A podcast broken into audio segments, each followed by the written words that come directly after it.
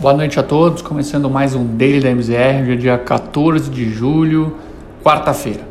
Na Europa, os principais índices acionários operaram um dia próximo do 0 a 0, mas com quedas marginais. O estoque 600 fechou o dia em baixa de 0,09%. Dados divulgados de inflação no Reino Unido vieram acima das expectativas, assim como uma queda inesperada da produção industrial na zona do euro. No comparativo com junho do ano passado, o índice de preço do consumidor no Reino Unido subiu 2,5%, versus expectativa de 2,2% dos agentes de mercado.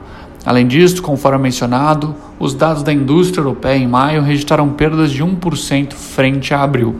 O dado veio pior que o esperado pelos analistas, que aguardavam uma queda na ordem de 0,2%. Do lado corporativo, as ações da Hugo Boss apresentaram alta de mais de 2% depois da companhia de luxo alemã reportar dados do segundo trimestre acima do esperado. Na ponta negativa, as ações atreladas ao setor de viagens foram uma das principais detratoras da sessão.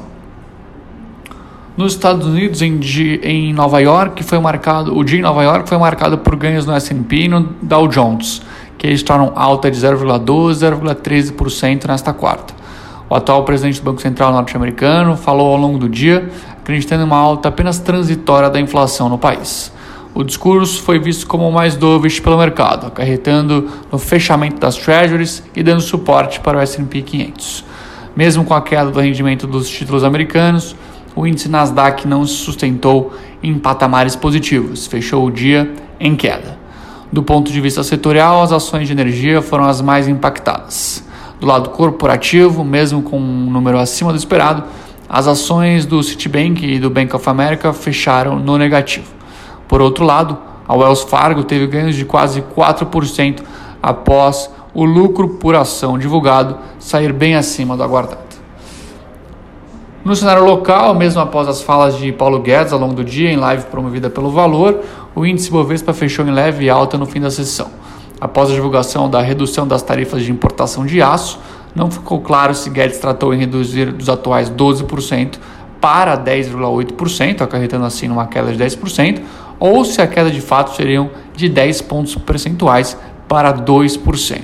As ações do setor foram bastante prejudicadas ao longo da sessão, com Gerdau e CSN apresentando baixas de 1,31% e 3,98%, respectivamente. Uzi Minas também operou em queda com baixa superior, superior a 3% na sessão. No mais, em meio a ajuste da reforma tributária e com cenário misto externo, o giro financeiro ficou na ordem de 25 bilhões de reais ao longo do dia.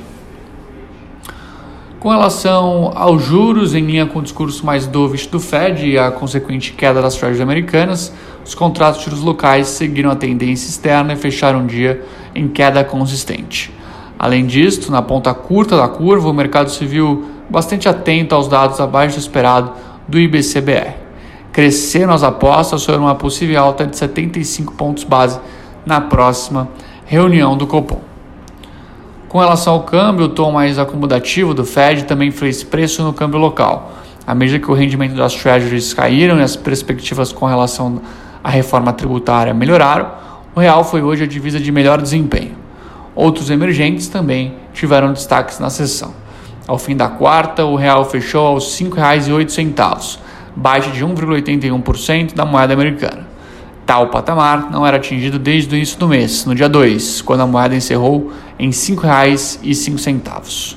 Por fim, o principal índice de fundos imobiliários do Brasil, o IFIX, fechou o dia em alta de 0,25%. Bom, hoje é pessoal. Tenham todos uma excelente noite e até amanhã.